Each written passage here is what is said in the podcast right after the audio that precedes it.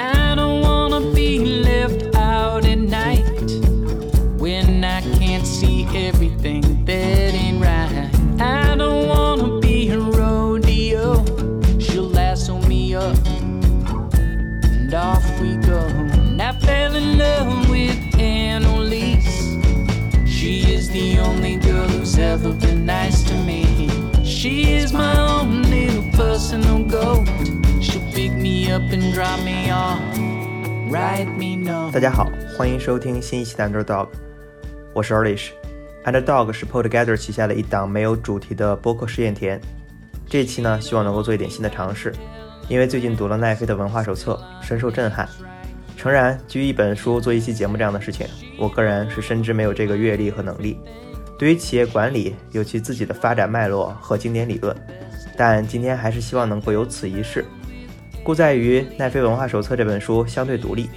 这里说的相对独立，也意味着在这里并不会出现过多的该领域内的其他交叉对比和述说，也因此可以作为一次尝试。那就开始今天的正式节目吧。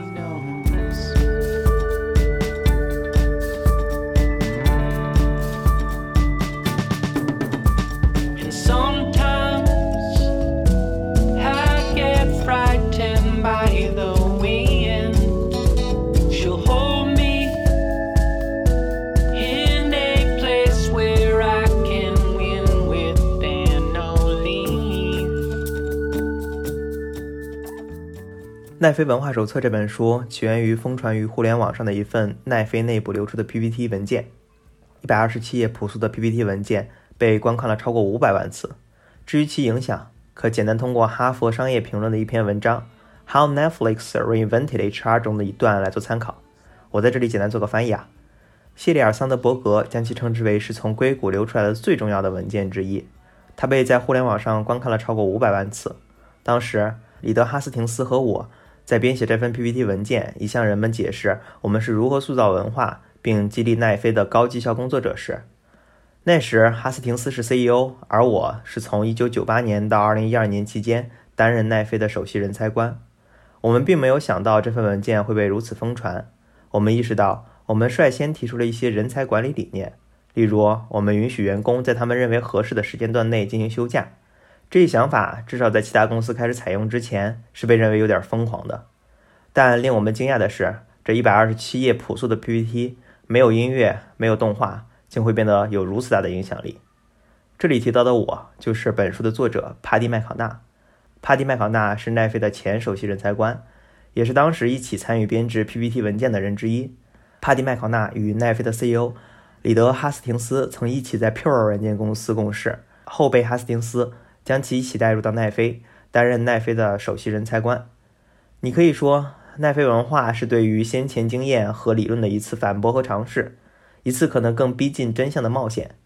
而这样一次冒险，必须要有其合适的理由来做支撑，即我们的冒险是为了什么？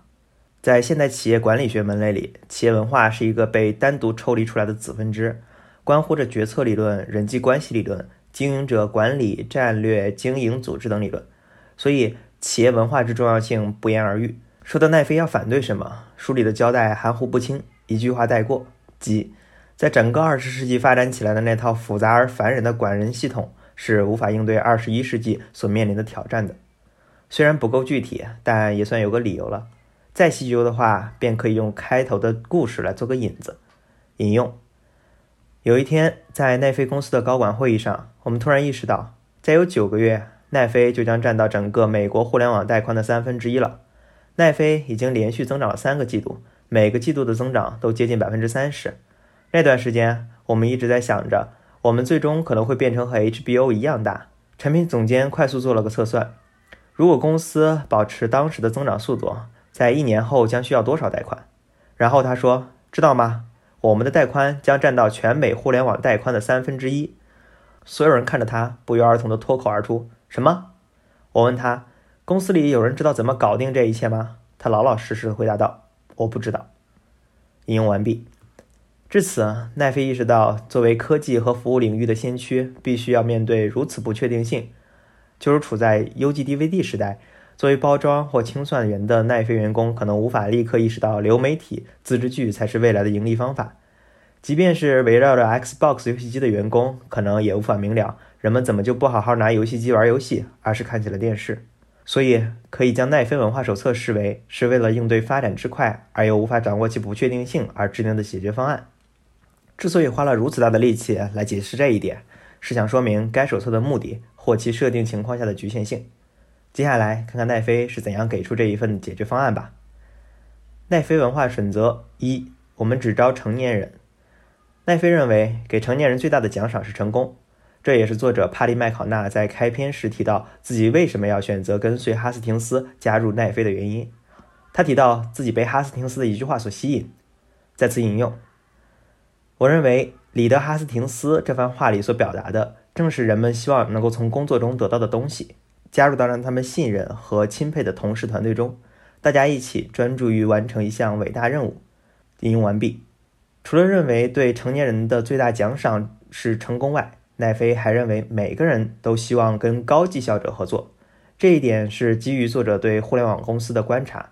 他看到互联网公司的团队的目标和时间资源分配方式，以及他们所专注解决问题与解决方法，都是围绕着服务客户的需求，并没有形成僵化的结构，以至于受限于既定的目标、人或者是预算。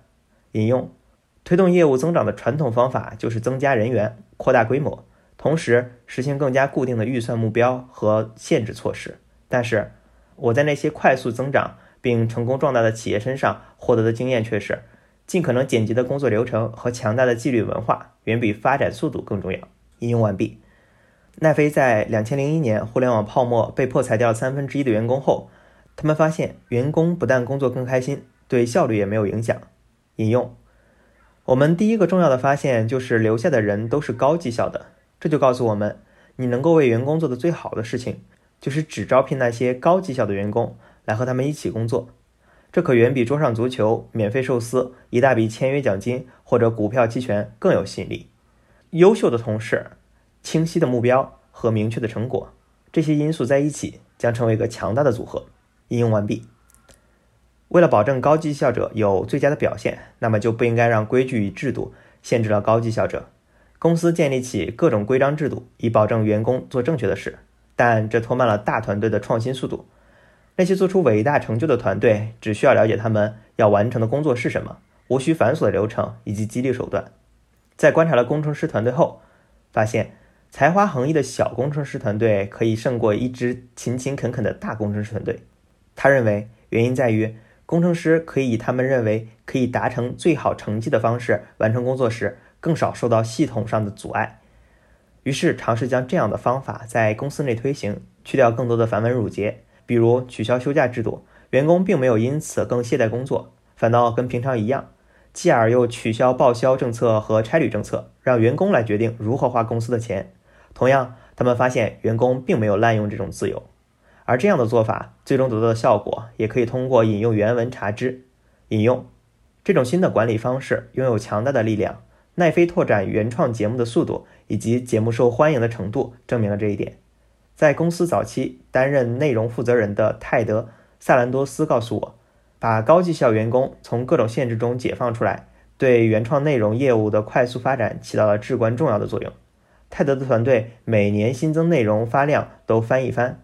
就在我们交谈的时候，他们已经制作了三十部连续剧，另外还有十二部故事片、五十五部纪录片。五十一部脱口秀和四十五部儿童剧正在制作过程中。除此之外，他们还走向了全球，把业务拓展到了十三个国家。更让人惊奇的是，他们不仅制作的内容多、速度快，而且内容种类也很多元化。引用完毕。讲到这里，可能不免惊讶，这样的管理方式给予员工信任与支持，可能的的确确会引发灾难。所以，奈飞只招聘成年人。他们所谓的成年人，则是自己主动承担责任，并不滥用自由的人。同时，他们表现卓越，并在卓越的团队里可以顺畅做事，且有明晰的目标，追逐成功。有此环境，才能做到此文化方可放心。对于这一文化的总结，也莫过于对结尾的引用。请你们扪心自问：如果你能像管理产品一样去管理员工，你难道不想用一种不同的方式去管理整个系统？如果不是从最佳实践的角度出发，而是从向客户交付一件绝佳的最终产品角度出发，你会发明一套什么样的系统？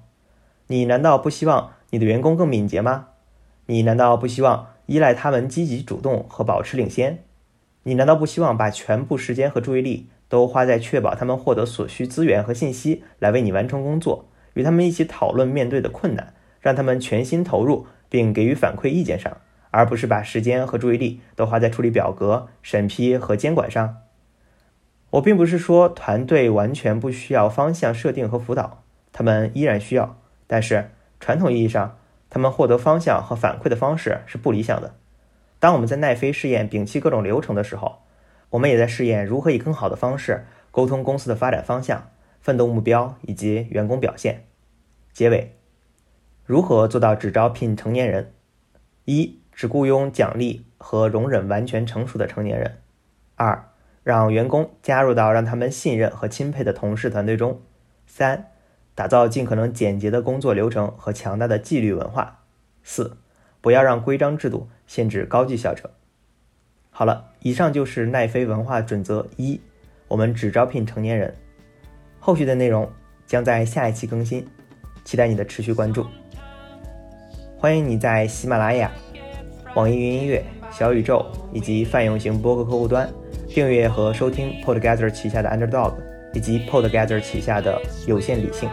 感谢你的收听。